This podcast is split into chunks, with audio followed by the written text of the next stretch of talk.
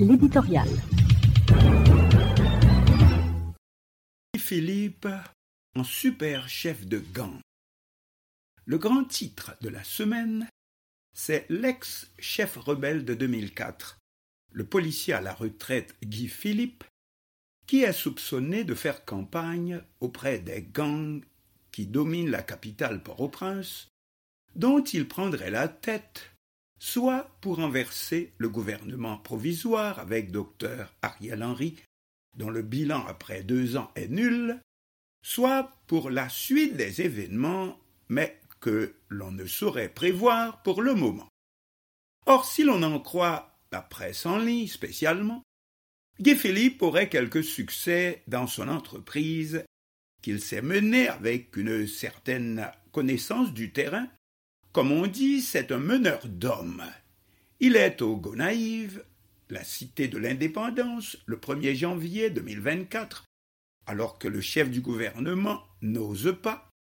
Puis on le retrouve sur le canal en construction sur la rivière Massacre, œuvre contestée par la République dominicaine voisine, et une occasion de jouer les braves, etc. Or Guy Philippe, jouant sur son succès de 2004, qui avait abouti au renversement du président Aristide, même s'il n'était qu'un pion aux mains de la communauté internationale, mais ce n'est pas si bête comme entreprise, ou en tout cas comme annonce publicitaire.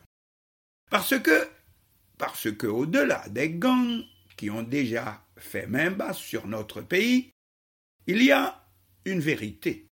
Et c'est l'esprit gang. Le phénomène gang est profondément enraciné dans notre histoire nationale à toutes les étapes.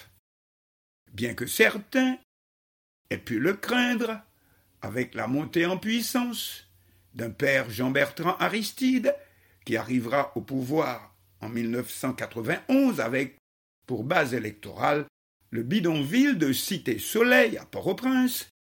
Cependant, c'est Papadoc qui a su vraiment comprendre la portée historique du phénomène avec la création de son corps des tontons macoutes, non officiels, volontaires de la sécurité nationale, c'est-à-dire sécurité assurée par le peuple lui-même, l'arme au pied.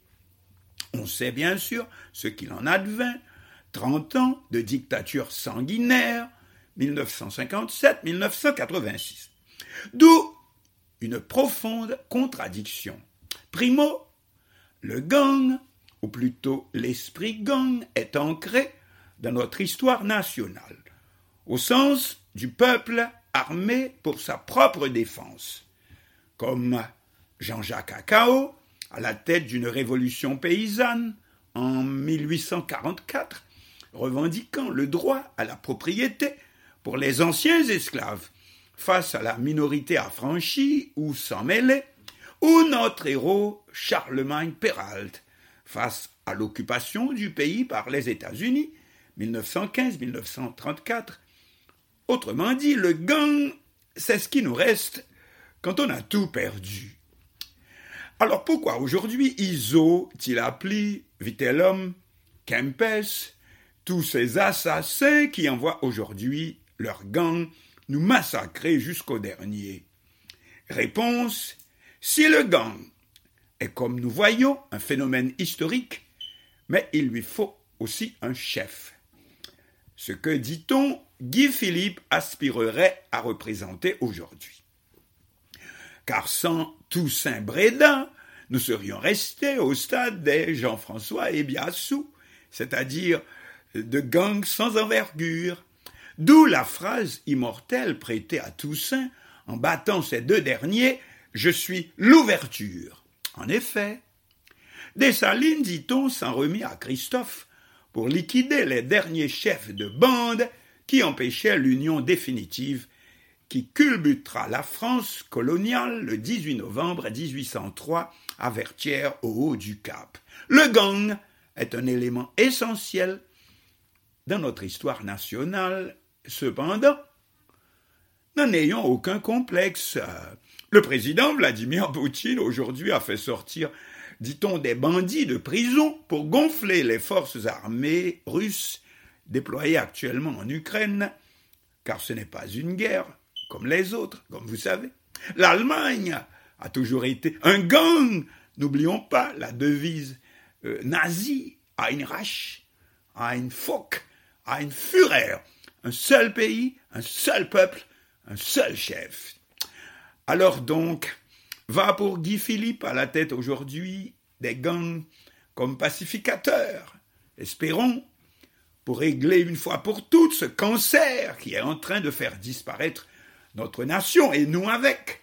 Oui, mais qui est Guy Philippe? That is the question. Libéré récemment de prison aux États-Unis après six ans pour blanchiment lié au trafic de la drogue. Outre qu'il aurait d'autres dossiers non encore fermés en Haïti pour attaque contre des postes militaires, du moins selon l'Organisation de défense des droits humains RNDDH. Mais surtout, dans quel but M.